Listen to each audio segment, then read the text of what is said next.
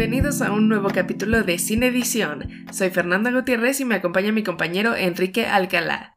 ¿Qué hay? Es un gusto estar de nuevo con ustedes. En el capítulo de hoy hablaremos del tercer cine en Latinoamérica y analizaremos una de sus películas. Pero primero, ¿qué es el tercer cine? Cuéntanos, Fer. El tercer cine es considerado como la descolonización de la cultura, un movimiento cinematográfico que mayormente provenía de países de América Latina, África y Asia, es decir, cine que se consideraba en el tercer mundo, aunque ya no es bien visto este concepto. Es un cine de la década de los 60 a los 80 aproximadamente que denuncia el neocolonialismo, el capitalismo y las industrias motivadas por el dinero como Hollywood y que busca elevar la conciencia política del espectador. El contexto es un cine rodeado de acontecimientos y movimientos y revoluciones sociales como la Revolución cubana, descolonización de África, golpes de Estado, independencias, etc. Por lo que también es un cine cargado de significado político. Uno de los directores que destacarán en este movimiento cinematográfico fue Raúl Ruiz. Raúl Ruiz fue un cineasta chileno considerado como uno de los principales en cambiar el cine nacional y uno de los más importantes de la historia de este país, aportando en su mayor parte una renovación al lenguaje cinematográfico. Se le consideró como un autor nada común, creando películas desde irónicas y oníricas hasta surrealistas y experimentales. En el año de 1973, después del golpe de Estado que se dio en Chile, se exilió a Francia. Tres Tristes Tigres de 1968 fue su primer largometraje, basado en la obra de teatro homónima de Alejandro Siebeking.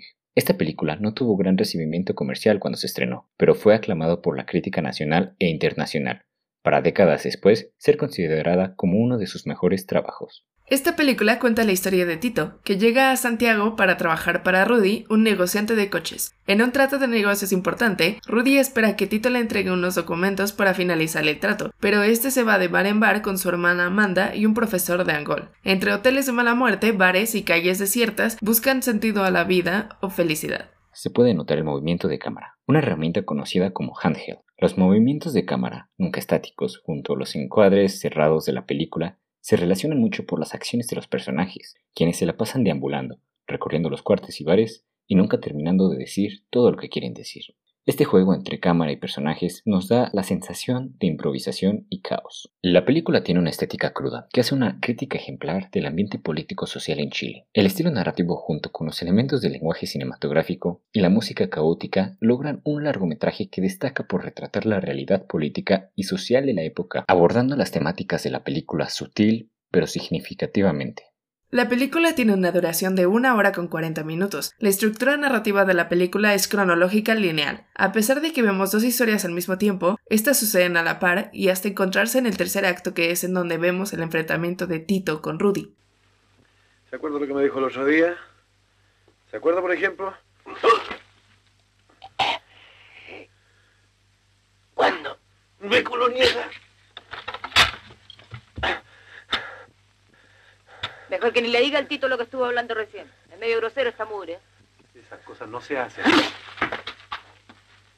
La película comienza con una sensación de caos, como se mencionó, para al final llegar a un punto de violencia. Aborda temáticas de la violencia, el alcohol y la prostitución. Al ver la película, uno puede concordar con la afirmación de Ruiz. Es una película sobre la nada chile, principalmente porque lo que nos transmite en un inicio es la sensación de estar perdido, lo cual lo apoya con los movimientos de cámara ya mencionados. Inclusive, uno se podría sentir un tanto alcoholizado, como los protagonistas de la película. Tres tristes tigres trillaban tristemente trigo en un trigal. Tres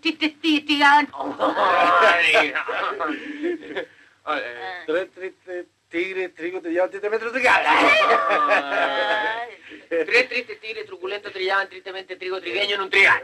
Es titigan, trigaban, chicos, Trigal, trigal. Existe el trigo trigueño. Claro, yo creo que sí.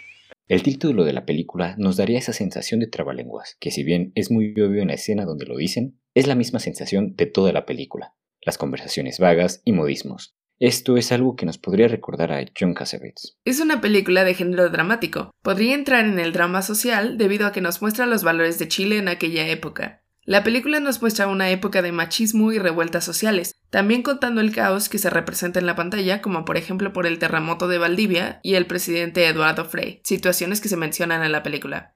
La película la sentí caótica, todo el tiempo en movimiento, tanto los personajes como la cámara. Esto provocó que me llegara a saturar o marear como espectador, pero al mismo tiempo siento que era justo el propósito del director. sentir lo mismo que los personajes por su aventura en la ciudad. En cierta parte sí me llega a recordar un poco el estilo de Casabets y sobre todo por la película de Faces, pero con el propio toque de Ruiz y con las calles y las diferentes experiencias de los personajes es lo que siento que la hace muy diferente.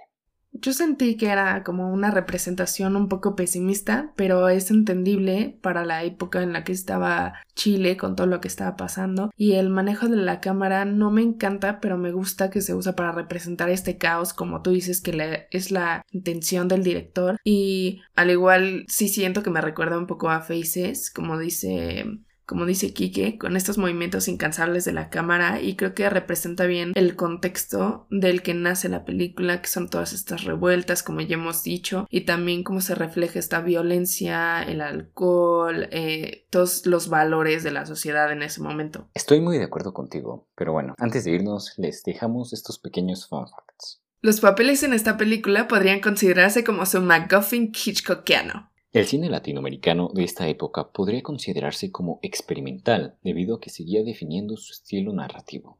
Se considera una película clásica del cine chileno. Eso es todo por hoy, gracias por acompañarnos y te esperamos la siguiente semana en otro episodio de Cine Edición, The Movie Lovers Podcast. Hasta la próxima.